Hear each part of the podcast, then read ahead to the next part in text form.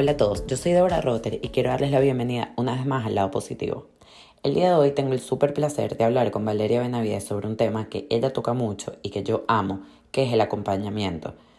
¿Por qué lo amo? Porque creo que no importa lo que pase en la vida, sea bueno o malo, poder compartirlo con alguien lo hace mucho mejor. Y entiendo el acompañamiento como ese momento, no en el que nos tenemos que poner en el zapato del otro, no me refiero a empatía, me refiero a literalmente acompañar, a escuchar, a, a ser ayuda, a ser respaldo, a ser inspiración, a ser motivación. Y bueno, como les digo, hablo de este tema con Valeria Benavides, quien es una mujer que ha dedicado los últimos años de su vida profesional a emprender y a la filantropía enfocada en ayudar a mujeres con cáncer. Como sobreviviente de cáncer dos veces y después de una larga y exitosa carrera profesional en el mundo de la mercadotecnia y la comunicación, Valeria decidió cambiar el rumbo dedicar parte de su tiempo a compartir su experiencia a otras mujeres viviendo con cáncer a través de la creación de un blog que lleva su nombre y que hoy es una comunidad de casi 20.000 mujeres de habla hispana. Como parte de su crecimiento personal y con el fin de tener más herramientas para apoyar a estas mujeres, Valeria decidió certificarse como terapeuta en vinculación y así además complementar su experiencia personal con una metodología y estilo de vida congruente con ella y con sus objetivos. Es además fundadora de la Fundación Padma, una fundación que apoya a mujeres que enfrentan el cáncer durante el embarazo en México a través de programas de transporte, vivienda y acompañamiento. Valeria es una mujer de retos y en plena pandemia arrancó un nuevo proyecto con una gran amiga, en un podcast espectacular que se llama Aha Moments. Algo que Valeria afirma es que el cáncer no es el fin, sino el principio para reconocernos, reconectarnos con nosotros mismos, para renacer y sobre todo para reinventarnos alineados con nuestra misión de vida y con eso que nos apasiona. Antes de empezar el episodio, que bueno, creo que con esta breve descripción ya pueden darse cuenta lo especial que es, quiero compartir una frase que me encantó. Lo dijo Michelle L. Sullivan en un TED Talk que se llama Pedir ayuda es una fortaleza, no una debilidad. Ella es autora, speaker motivacional, ella tiene una condición muy particular de, de enanismo y su charla es espectacular, súper recomendada que la escuchen. Y quiero, antes de empezar el episodio, decir una brevecita de ella, que dice, no creo que podamos ponernos en la piel del otro, nunca sabré lo que es ser tú y tú nunca podrás saber lo que es ser yo. No puedo enfrentar tus miedos o perseguir tus sueños, ni ustedes pueden hacerlo por mí pero podemos apoyarnos mutuamente. Bueno, como les digo, este es un episodio súper especial, conmovedor, inspirador. Espero que lo disfruten.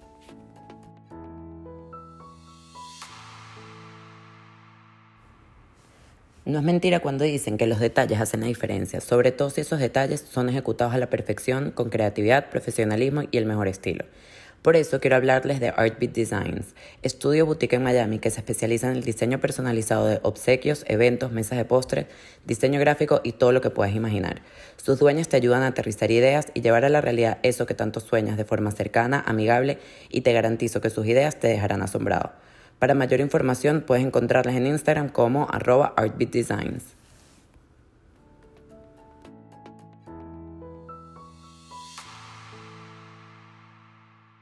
Hola Valeria, muchísimas gracias por estar aquí conmigo. Débora, muchas gracias a ti, un gustazo, un gustazo conocernos y platicar de cosas tan lindas.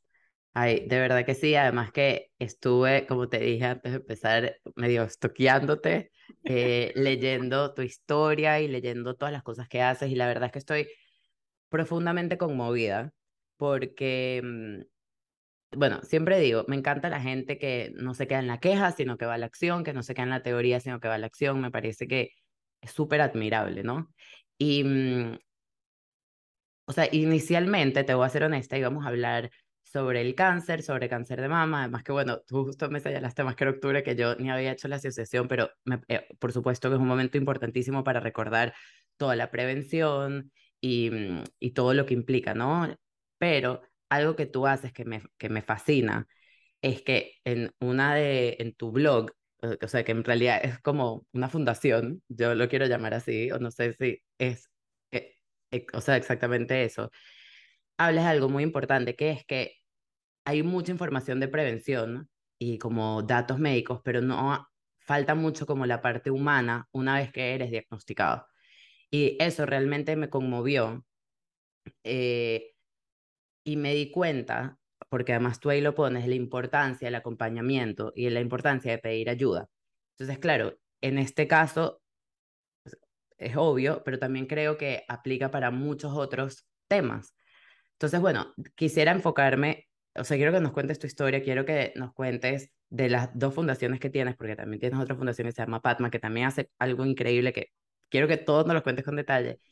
Y eh, también quiero hablar de la importancia de ese acompañamiento, ¿no? Y de, y de poder pedir ayuda. Entonces, bueno, de nuevo, gracias. Y si puedes, porfa, empezar contándonos tu historia. Claro que sí, con mucho gusto, Débora. Y sí, a ver, eh, justo em, yo soy sobreviviente de cáncer dos veces. Me enfermé primero a los 36 años, me dio cáncer de tiroides y, em, y me la quitaron, ¿no? El tratamiento era quitarla y este y viví ese proceso de una manera muy particular porque estaba en un momento de mi vida en el que mi prioridad era mi trabajo y estaba creciendo en el mundo ejecutivo y en el mundo corporativo y entonces fue como, ok, ¿qué tengo que hacer para seguir? ¿No? Y para avanzar y para seguir con mis planes porque la vida sigue. Entonces, literal, eh, fue un tratamiento muy rápido y, y creo que no le di la importancia que tenía y el mensaje que la vida tenía para mí en ese momento. Y entonces, ¿qué pasa? Que dos años después me da cáncer de mama, me diagnostican con cáncer de mama y, eh, y entonces ahí sí entro en un proceso eh, muy diferente.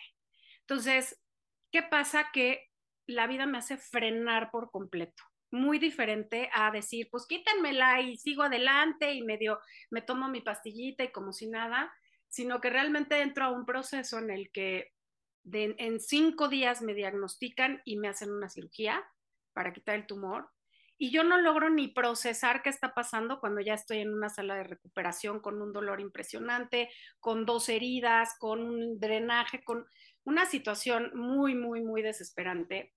Y, y ahí es cuando me doy cuenta que tengo que parar, ¿no? O sea, que la vida me está deteniendo y me aviento una recuperación así en una sala de seis horas y yo desesperada porque no tenía ni siquiera la costumbre de parar. ¿no? O sea, de estar acostada y de decir, estoy acostada y estoy disfrutando estar dormida o estoy disfrutando estar sentada o simplemente estoy en donde estoy. Siempre era como, tengo que moverme. Y, y bueno, pues mi vida cambió por completo. Eh, eh, porque algo que parecía también relativamente sencillo resultó ser mucho más complejo. Me diagnosticaron en una etapa 3 de 4 eh, porque se comprometieron ganglios linfáticos y bueno, al final tuve un año de tratamiento de quimioterapia, de radiación, y pasé por ese proceso que todos tenemos terror de pasar, que es que se te caiga el pelo, este, que tu cuerpo cambia, que te sientes mal, que no sabes cómo vas a reaccionar a algo. Pero una vez que salí de esa cirugía, tomé una decisión, dos decisiones muy importantes. Una, dije, me quiero quedar en esta vida. O sea, le digo sí a la vida. No quiero entrar en este trip de que no quiero estar aquí, ni que soy una víctima, ni por qué me está dando esto, porque no lo sé y no lo voy a saber y no es el objetivo de mi, de mi diálogo interno, ¿no? Entonces, uno, quiero estar aquí, le digo sí a la vida, decido quedarme aquí y no quiero sentirme como me estoy sintiendo ahorita. Y entonces, tengo que ver qué tengo que hacer, pero no puedo estar como estoy hoy. No puedo sentir esta impotencia y esta ansiedad y no saber ni para dónde voy. Entonces, cuando, cuando eh, me siento con la oncóloga médica, con la clínica, que, que, es la que ya del tratamiento, me dice, bueno, pues sigue una quimioterapia, de, bueno, un proceso de quimioterapia de tantas sesiones, de tantas blancas, tantas rojas, tan, las que hemos pasado por aquí sabemos perfecto qué es eso, ¿no? Así, el, el, liquidito blanco o el liquidito rojo, ¿no? Este, y tantas radiaciones, y bueno, pues todo el año vas a estar en tratamiento, Valeria, ¿no? Entonces vete planeando de cómo va tu vida. Y ahí fue cuando dije, no, espérame. ¿no? Y además tienes que empezar ya. Dije, no, espérame, no estoy lista. Esa es mi segunda decisión importante. Reconocer que no estaba lista para entrar en este rush de tratamiento, porque era lo mismo, pero enferma, ¿no? Así dejándome llevar eh, a toda velocidad, sin cuestionar, sin conectarme con mis necesidades. Entonces dije, no, no estoy lista para esta situación. Necesito llevarlo mucho más tranquilo, necesito hacerlo con calma. y necesito informarme y ver qué opciones tengo. Entonces, me tomé literal eh, alrededor de dos meses. Me hablaban todas las semanas, así de, ya vas a venir, ya vas a venir, ya vas a venir. Y yo, no, todavía no estoy lista. Es que ya tienes que empezar. Pues no, no estoy lista. Y me tomé esas dos, esos dos meses para investigar, leer, ver médicos alternativos, entender cómo se trata en otros países, qué hacen, o sea, literal, qué hacen en Oriente, eh, o sea, decir qué opciones tengo y sobre todo conectar, conectar mucho conmigo y prepararme. Y en un momento de todo este proceso dije, tengo que hacer todo, incluyendo la quimioterapia, la radiación, más eh, herbolaria, medicina china, este, enzimas, etcétera, etcétera. Entonces llegué con mucho más certeza a ese tratamiento y con mucho más poder sobre mi proceso, ¿no? Em, me preparé, me eché un curso este, eh, de rayo en meditación trascendental, este, me inventé una, eh, hace rato que hablábamos de en mi espacio secreto que es mi closet, sí. me, me, inventé un ritual para prepararme porque me daba terror, entonces, ¿qué tengo que hacer antes de ir a la quimioterapia? Bueno, tengo que concentrarme, hacer mis meditaciones, respirar, ponerle una intención, pero fue como muy autodidacta, ¿sabes? Como muy, siento que tengo que hacer esto, sin mucha metodología. Y creo que fue el éxito de mi proceso, ¿no? Y cuando termino todo mi tratamiento, que además nunca dejé de trabajar, este, seguía un poco con mi vida lo más activa posible, pero sí iba haciendo algunos cambios, ¿no? Y mi alimentación, mi conexión con el cuerpo, el escucharme, poco a poco. Y después de un par de años de haber terminado, dije, híjole, todo muy bien, pero eh, ¿qué sigue? ¿Qué, ¿Qué, qué, más tengo que hacer? ¿no? Y ahí fue cuando me di cuenta que tenía que compartir mi historia, porque efectivamente, como decías al principio, muchas de nosotras sabemos la teoría del, del diagnóstico oportuno, de la prevención, de la que ahorita podemos platicar un poquito, pero una vez que estás ahí en nuestro idioma, hay muy poca información y nadie te ve como un ser integral, nadie en el sistema médico tradicional.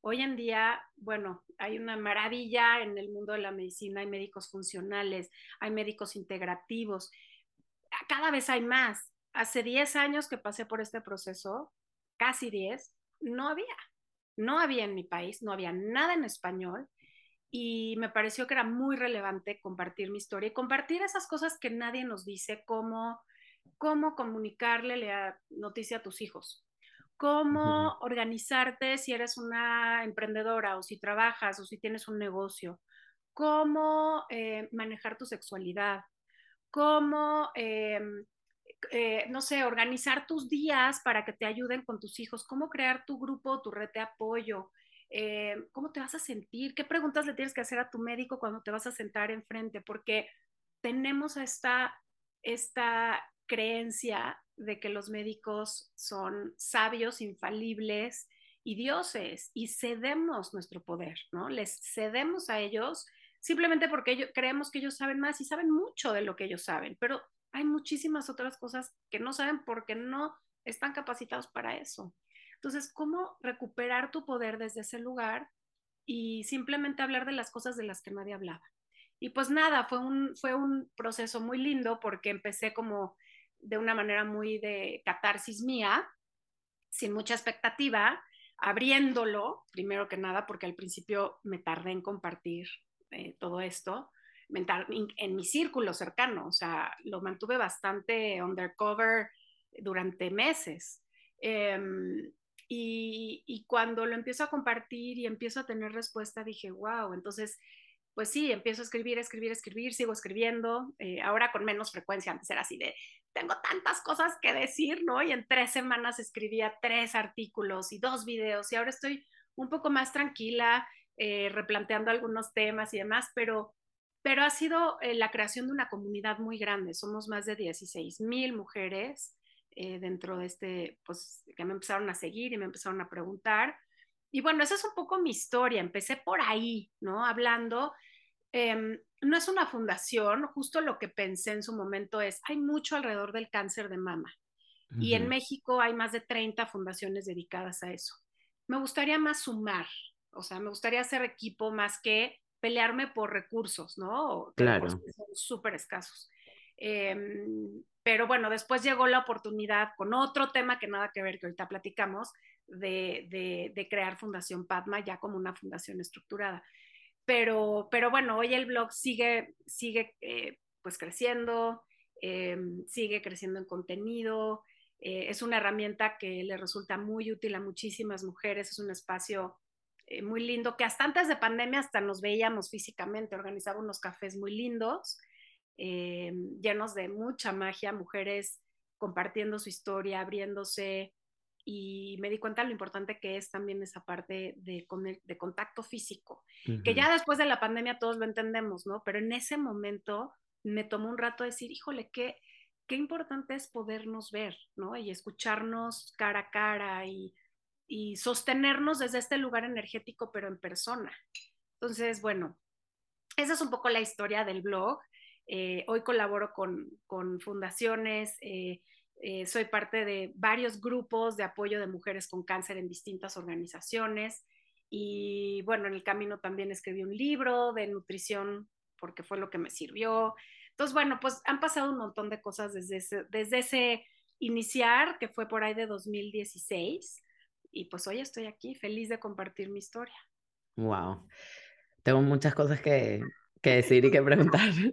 Venga. Pero algo que me llama mucho la atención es, ¿verdad? Cuando sale, o sea, estás ahí en esa sala de recuperación, que, o sea, ¿de dónde sacaste esa fuerza y cómo llegaste a esas conclusiones? Tú ya, o sea, ya ibas a terapia, ya, de, porque creo que sea, mm, la verdad es que lo dijiste y pensé, wow, qué fuerza interna tan, tan increíble, ¿entiendes? Y qué, qué claridad, por más que haya sentido a lo mejor ansiedad.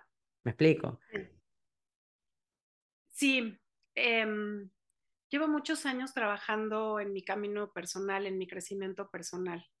Creo que, creo que el cáncer lo aceleró, uh -huh. ¿no? O sea, lo, lo catapultó, así fue como como si, como, como, como si vas avanzando en distintas áreas de tu vida, ¿no? Y entonces a lo mejor, no sé, este, vas en la parte intelectual, pero a lo mejor de repente en la parte física, pero, y siento que como que el cáncer como que engranó las cosas.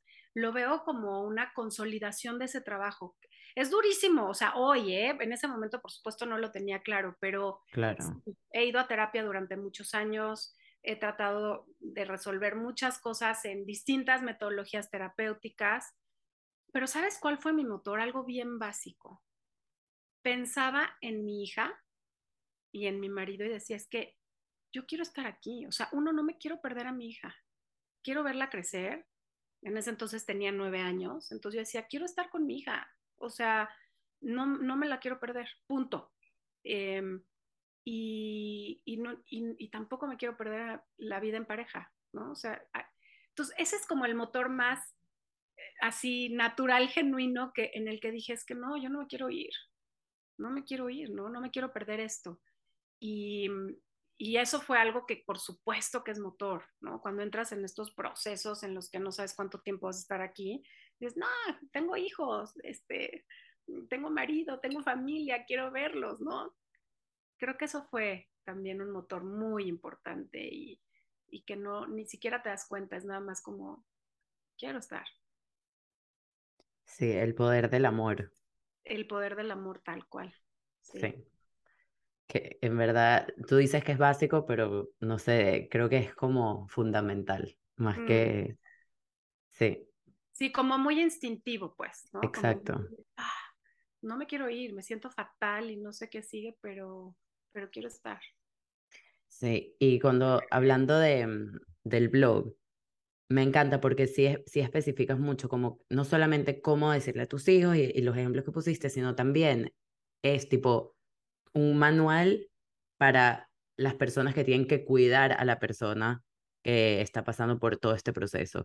Un manual de, ok, ¿y ahora qué? Porque también y, y, es algo que me encanta, también recuerdas mucho que no solamente te afecta a ti, o sea, obviamente la persona diagnosticada es la más afectada, por supuesto, pero alrededor, ¿sabes? Le afecta a tus hijos, le afecta a tu mamá, le afecta a tu esposo, y la, las dinámicas cambian, las rutinas cambian a veces, la persona es la que, ¿sabes? El, proveedor económico principal y eso también tiene un, tiene un cambio. Entonces, digamos que me encanta que tocas como la visión global de todo lo que implica. Y yo me, me puedo imaginar, porque yo creo que muchas veces, cada vez que hay algo que se sale como por decir de lo, no sé, de lo rutinario, no, no sé cuál es el adjetivo correcto, la gente se tiende a sentir muy sola y se, sabes, como, entonces, poder conectar con personas que comparten lo mismo que tú, que te entienden, que por lo menos yo no sé lo que es el liquidito blanco y el liquidito rojo, no, o sea, quisiera aprender, ¿entiendes? Para poder, pero poder hablar con alguien que ya lo sepa, ¿entiendes? Poder, ya es como, o sea, me, me puedo imaginar que es como un alivio, ¿entiendes? Te quitas una carga, porque además estás hablando a lo mejor de tú a tú, con, ¿sabes? Y no es tanto como que mira lo que yo pasé o, o igual tu esposo o igual tu hija, conectar con otras personas que hayan pasado por lo mismo. Entonces, eso me fascina y quiero preguntarte, ¿quién era tu, ese, esa red de apoyo? ¿Quiénes te ayudaron a ti con el acompañamiento? Creo que tengo que empezar por reconocer que un gran movimiento en mi vida fue darme cuenta que sí necesitaba ayuda. Porque hasta ese momento y durante el principio de mi tratamiento, yo era una mujer sumamente autosuficiente e independiente y confundía lo autosuficiente y lo independiente con que nunca necesito nada de nadie, ¿no? Entonces, eh, me costó mucho trabajo primero recibirla y aceptar la ayuda, porque la gente te la ofrece antes de que tú la pidas y después aprender a pedirla. Y sigo en ese camino. Esa es la verdad, sigo en ese camino porque tiene que ver con mi personalidad, con mis creencias, con eh, cómo crecí, ¿no? Creyendo que tengo que ser independiente en todos los aspectos de mi vida y que, eh, aunque estoy trabajando en eso, ¿no? Pero que, que, no debo de ser incómoda para nadie ni debo de molestar a nadie, ¿no? Para, para ser buena, para que me quieran, para que me acepten. Entonces, en lo muy profundo de mi ser, me costaba muchísimo pedir ayuda. Entonces, pues poco a poco empecé a abrirme porque no hay de otra. O sea, en el momento en el que no puedes manejar porque estás fatal o no te puedes levantar de la cama porque tienes una náusea espantosa o tienes un dolor de cabeza que no te puedes mover, pues no hay de otra, ¿no? Tienes que empezar. Eh, y te diría que se fue construyendo, fue muy lindo porque, bueno, evidentemente mi marido, mi mamá, ¿no? Es mi mamá, bueno, por supuesto, ahí todo el tiempo, ¿no? Yo me encargo, yo llevo a la niña, yo la recojo, yo te llevo, yo voy al súper, yo no sé cuánto, este, haciendo el relevo con mi marido, bueno, yo la dejo, bueno, yo la recojo. Eh, mi hermano, o sea, mi familia, mi familia nuclear, mi familia cercana, por supuesto, ahí. Y después, muchas grandes amigas, ¿no? Grandes amigas desde mis vecinas, eh, mis amigas del trabajo, la gente, mi equipo de trabajo se portó increíble y aprendí poquito a poquito a pedir ayuda, ¿no? Así de, oigan, pueden dejar en el camión, en la entrada a la niña, please, me echan la mano. Eh, ah, me preguntaban, ¿no? Así como pasó a lo mejor en pandemia, que entre todos, ¿quién va a ir al súper? Yo necesito no sé qué, ese tipo de cosas, ¿no? Em, y después la presencia misma de verdad de, gente que quiere estar y que se hace presente de la manera que sea, desde de pronto apareciendo en el hospital o, dejando algo, eh, muchas amigas, cada una como poniendo su pedacito, eh, las que no podían estar físicamente, pero que me mandaban cosas a mi casa para que me riera, ¿no? Así de, te regalo la serie, no sé qué, para que veas algo divertido. Eh, o la que me llevaba cositas que sabía que me iban a ayudar a la náusea en el hospital. O sea, mi red de apoyo terminó siendo todo mi entorno, aunque es verdad que hay mucha gente que se va. Eso también, o sea, no hay que tener mucha expectativa en todos me van a ayudar y todos me van a atender y todos me... No, hay gente que no sabe ni cómo relacionarse con el tema y se van, se van. Muchas mujeres, muchas mujeres, inclusive pierden a sus parejas en el proceso. Entonces, eh, mi red de apoyo fue súper, súper importante y de lo que escribo en el blog siempre es cómo hacerlo consciente desde el principio y cómo reconocer y saber que vas a necesitar ayuda. Porque eso es lo que también te viene a enseñar esta enfermedad, humildad, eh, la importancia de tu comunidad, de la gente que está al lado tuyo, eh, el que te des chance de que te consientan, que te procuren, ¿no? Que te apapachen, eh, pues sí, para mí fue un regalo. Entonces, se fue construyendo y fue, fue un poquito lento al principio, pero después pues lo reconocí y dije, venga, ayúdenme, llévenme, ¿no? Este, acompáñenme. Y, y si tuvieras que darle algunos tips a alguien que no sabe cómo pedir ayuda o no sabe cómo empezar a armar esa red de apoyo que tal vez no se da de forma tan, tan natural, ¿por dónde empezar? Yo lo escribiría. A veces cuando eh, estamos en un tema en el que las emociones nos están nublando, no sabemos cómo hacerlo, eh, no tenemos idea por dónde empezar, tenemos que, conectar con esa parte más racional de nuestro cerebro y es y una manera increíble de hacerlo para poner en contexto es escribir, ¿no? Y entonces cuando lo escribes, uno, baja la ansiedad, ¿no? Baja como el desorden mental y emocional y lo puedes ya leer desde una perspectiva distinta y decir, ok, necesito, creo que necesito todo esto. Pero en el momento en que lo lees y lo escribiste, es como, ok, pero voy a poner, ahora sí tengo la capacidad de verlo desde una perspectiva en donde le puedo poner número uno, número dos, número tres.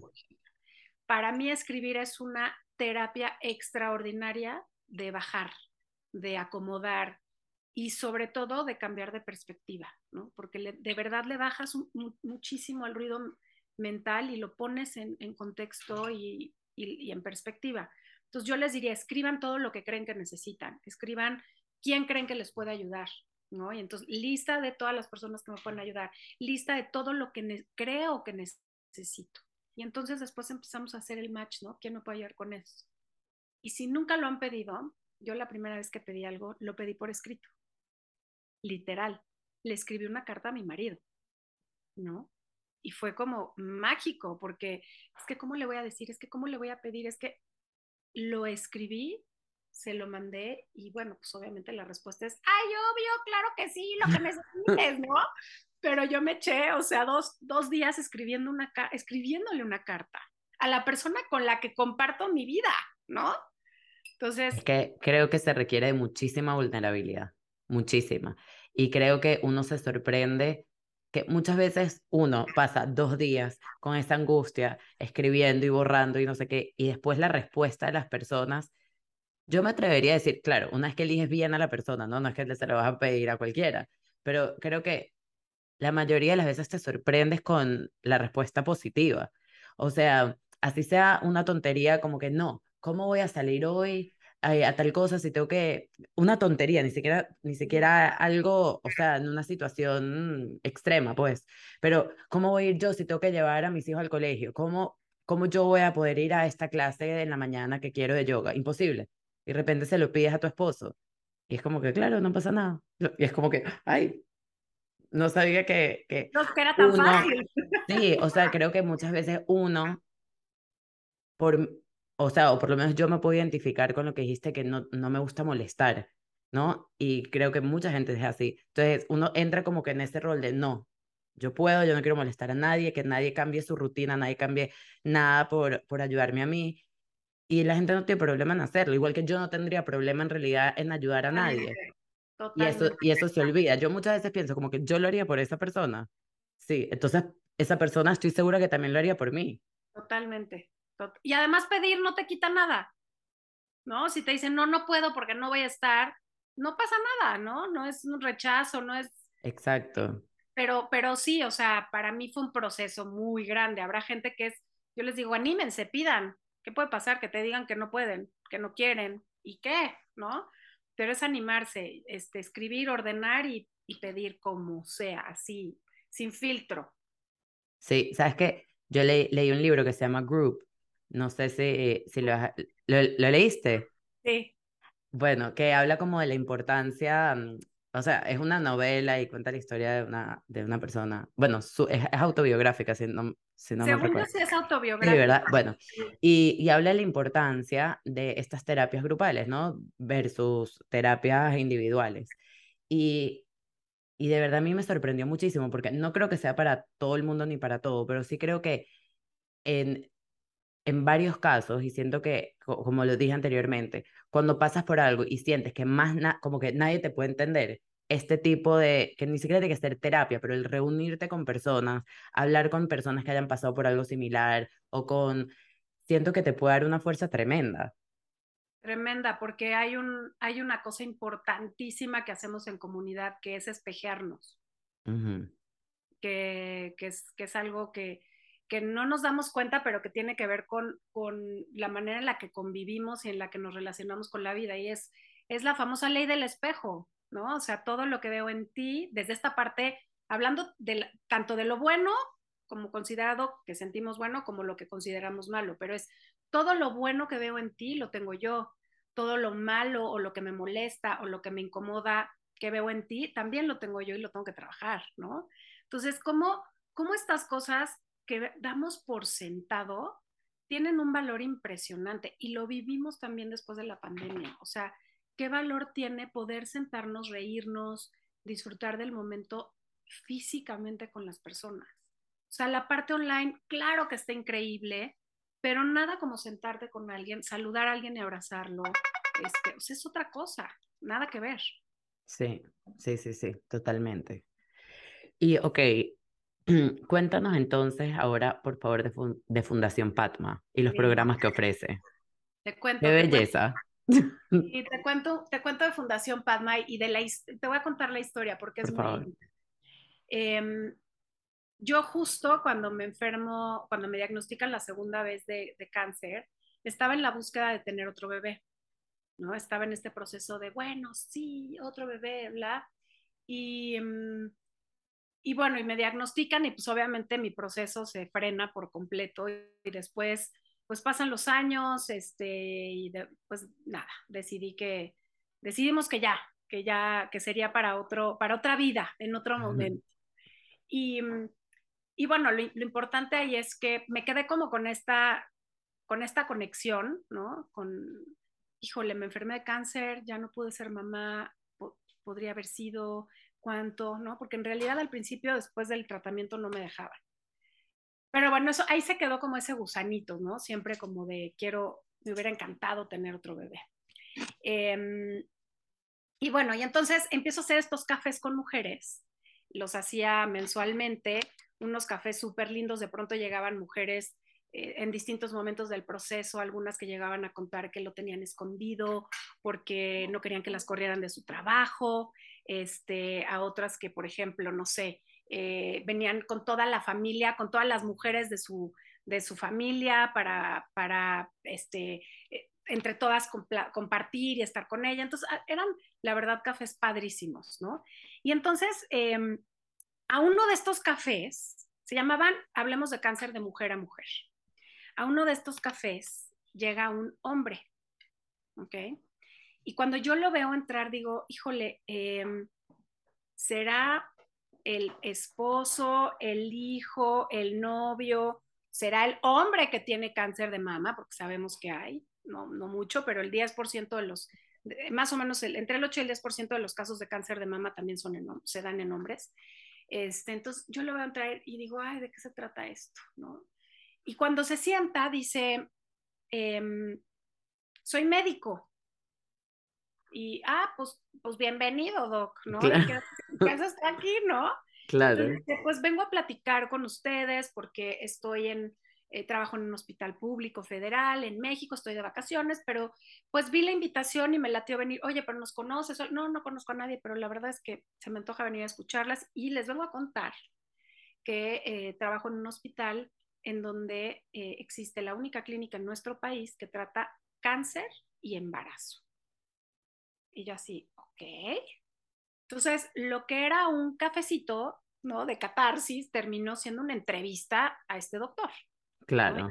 A ver, doc, pero cuéntanos, ¿y entonces? ¿Y de qué va? ¿Y es posible? ¿Cómo? ¿Existen casos? ¿Cuántos? ¿Pero por qué? ¿Y cómo se trata? ¿Y si se les puede dar quimioterapia? ¿Y no se enferma el niño? ¿Y no se contagia el...? O sea, todas las preguntas que te puedas imaginar. Y yo en ese año eh, llevaba ya un proceso terapéutico importante, porque cuando empiezo a hacer estos cafés, y hago este breviario importante, cuando empiezo a hacer estos cafés dije, a ver, está increíble el espacio, pero yo no tengo ningún entrenamiento para ayudarlas desde un punto de vista más terapéutico. Entonces empecé a estudiar eh, en una escuela eh, que se llama, bueno, una escuela que, que se llama terapias de vincul en vinculación. Entonces estaba yo en mi proceso de trabajo personal, entrenándome para ser terapeuta en vinculación cuando sucede esto. Y en uno de estos, eh, de, de, de, estos, de estas sesiones de trabajo en, en mi entrenamiento, justo me había llegado un mensaje así muy básico también en alguna meditación de sí a la maternidad. ¿no? Y yo decía, sí a la maternidad, ¿de qué me hablan? ¿No? Así, o sea, yo ya no, yo ya decidí, ya, ya se me fue, ya no lo, ya no soy mamá, ya, o sea, ya no voy a ser mamá otra vez, ya lo soy, ya tengo a mi hija, ya tengo a mis perros, ya decidí que no voy a adoptar. Pero bueno, y me acuerdo muy bien que saliendo de esa sesión dije, no entiendo este mensaje.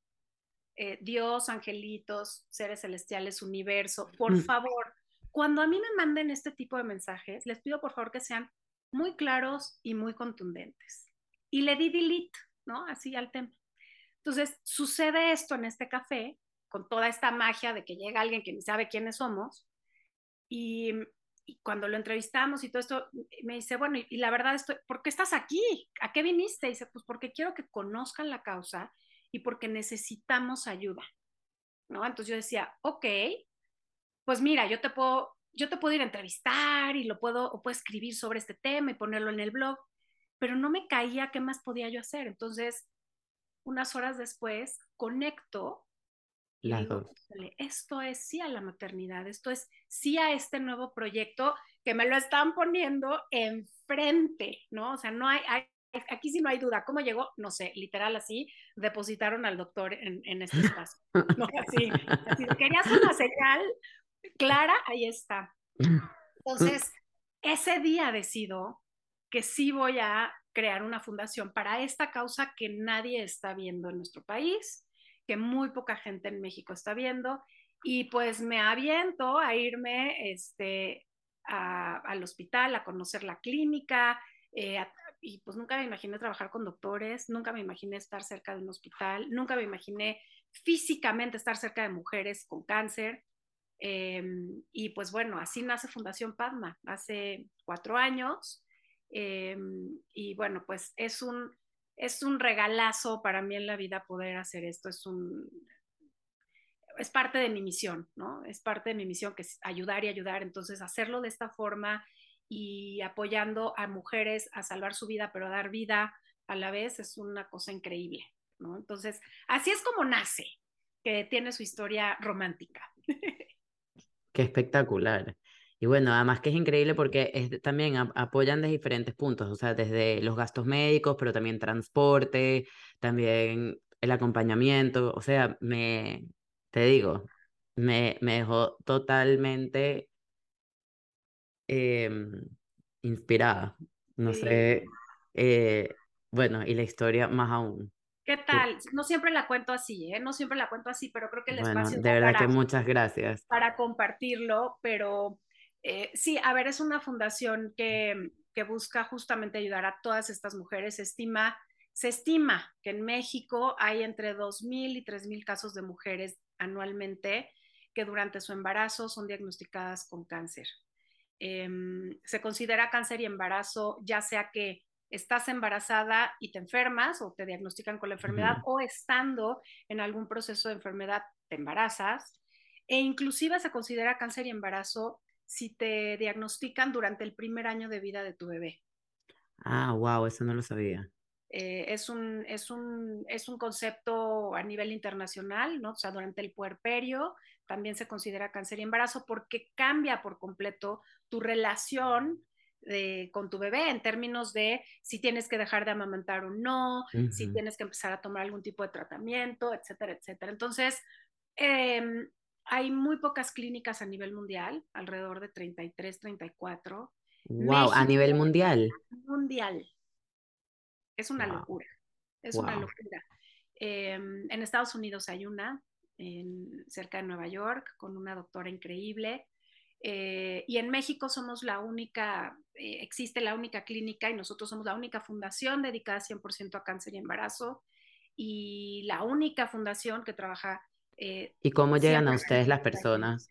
¿Cómo, cómo, bueno, ¿cómo pudiera alguien contactarlos o cómo podemos nosotros ayudar? Donando, por favor. a ver, en la página web de ustedes. En la página web tenemos ahí nuestra, eh, nuestro sitio para donar.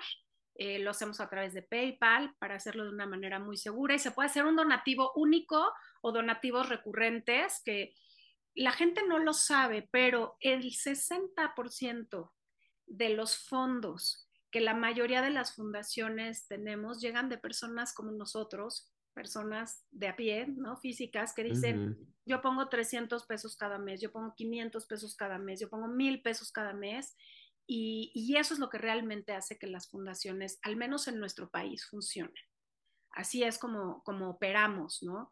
Por supuesto que después hay donativos importantes de empresas o cuando concursamos para algún, para algún fondo o algo, pero la mayoría llega por, por personas que deciden simplemente poner un poquito, un granito de arena cada mes y eso hace una diferencia increíble en la vida de las mujeres. No hace mucho platicábamos eh, estábamos, no me acuerdo, varias, varias fundaciones platicando y entonces alguien decía, bueno, es que a veces cuando, cuando no hay muchos fondos, hacer tantos movimientos por solo 500 pesos y 500 pesos, pues no es mucho. Yo decía, no, espérame, claro que es muchísimo.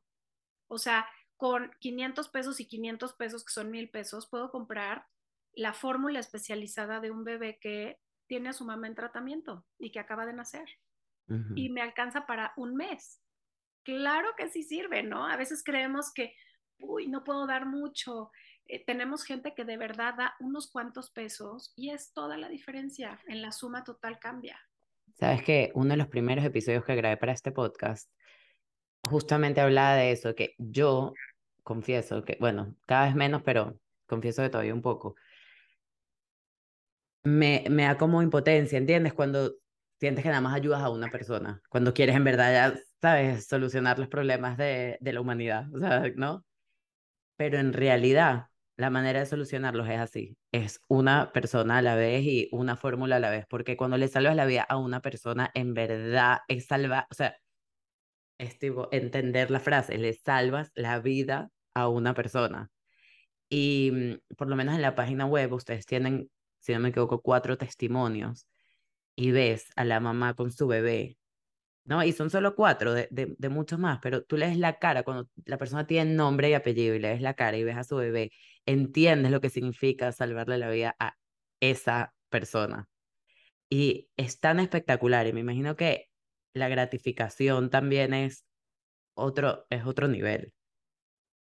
Y te puedo hacer una pregunta para, para ir cerrando. ¿Hay alguna anécdota en particular eh, que te haya pasado en el transcurso de estos años de alguien que te haya dicho algo o haya pasado algo que dices, todo lo que estoy haciendo vale la pena. Sí, es, es mágico, son muchas historias. Em, me viene una de hace un par de semanas, em, porque siempre he querido tirar la toalla. Cada X tiempo, estoy a cinco minutos de entrar otra vez en mi ciclo de ya, voy a ser voluntaria, voy a cancelar esta fundación, ya sabes, este, estoy cansada, todo es un pero, todo es un problema. Entre los retos literal fiscales, los retos legales, los retos de todo más, nuestra falta de cultura es como digo, bueno, pues ¿para qué lo hago público? Mejor yo ayudo porque a mí me gusta y adiós, ¿no? Pero bueno, em, pasan cosas mágicas y hace dos semanas estábamos justamente filmando el testimonio de, de Cintia, una mujer increíble que llevamos ayudando un muy buen rato desde que estaba embarazada y su nena, justo su nena está cumpliendo un añito. Y, pero ella sigue en tratamiento, ¿no? Porque obviamente pues hay una etapa antes, durante el embarazo, luego nace bebé y luego sigue. Y fuimos a grabar su testimonio y estábamos haciéndole preguntas como de, eh, pues sí, que, qué valora en la vida y qué hace en la vida, ¿no? ¿Qué, qué, es lo que le inspira todos los días? Y ahorita, justamente en este momento de su vida se, se siente bastante mal físicamente. Y, y, fue increíble porque, porque dijo, no, yo, yo agradezco todo. Eh, agradezco por su vida, o sea, los tres, cuatro que estábamos aquí, fue lo primero que dijo, agradezco por su vida, agradezco porque están aquí, agradezco porque me están dando la oportunidad de hablar y de compartirme. Y después agradeció de todo lo demás y a mí se me salían las lágrimas y decía, claro. ¿en serio? O sea, esta mujer tiene todavía en donde está, como está viviendo, genuinamente el deseo y, y el amor para agradecerme. ¡Wow! O sea, fue súper conmovedor y dije, claro que vale la pena estar aquí. Por supuesto que vale la, la pena estar aquí, ¿no? Eh, ese mismo día le fuimos a dejar unos donativos a eh, una despensa a otra familia de una mujer que está, Elizabeth, que está, está en cama, está muy mal, el bebito está con el papá. Y casualmente me crucé con otra de las chicas que ayudamos al principio, con un nene que ya camina, que tiene tres años y medio, que corre, camina, sube, baja, que lo dejé de ver a los seis meses. Entonces, cuando lo veo, ¿no? Este, le digo, Marta, ¿cómo estás? Y me dice, muy bien. Y la veo con otra mujer y veo un niño, ¿no? Y entonces, este, qué gusto, ¿qué haces por aquí? No, pues vine a revisión, este, ay, qué emoción, ¿cómo estás? ¿Cómo está tu bebé? Me dice, mi bebé. Es este niño, este niño que no para. Yo, ¿en serio? wow, ¿y cómo está? Perfecto. Entonces son esas cosas, ¿no? Que digo, híjole, qué regalazo. O, no sé, de pronto también otra de las niñas que queremos muchísimo, Marlene, una, guerrera sasasa, una chava increíble que, que de repente me entero que le puso a su, a su bebé mi nombre, ¿no? Yo digo, ¿por? ¿Por? No, por, no, así de, se llama Valerie, Valerie, como usted. Y yo, ¿qué? ¿Por qué?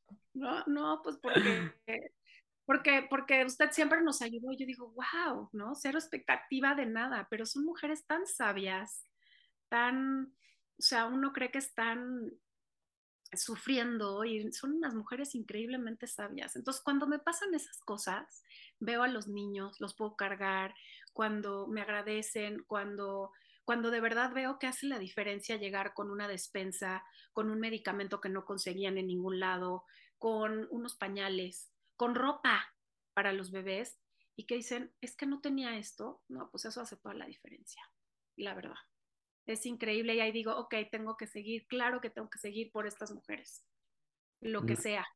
Sí, por favor, por favor, sigue. Ya sé. Ya sí. Sé. Y mm, Nada, ¿qué te puedo decir, Valeria? De verdad que lo felicito por lo que estás haciendo. Por favor, sigue y de verdad que muy agradecida de que hayas estado aquí conmigo y nos hayas compartido tu historia. Un, millón de gracias. Ay, gracias a ti, Débora. Qué rico compartir y, y bueno, pues em, feliz, feliz de tener la oportunidad siempre de, de poder inspirar, em, de dar información, de crear un poquito de conciencia en los que se pueda. Y de verle el lado positivo a todo. tratamos, tratamos. Eso, eso.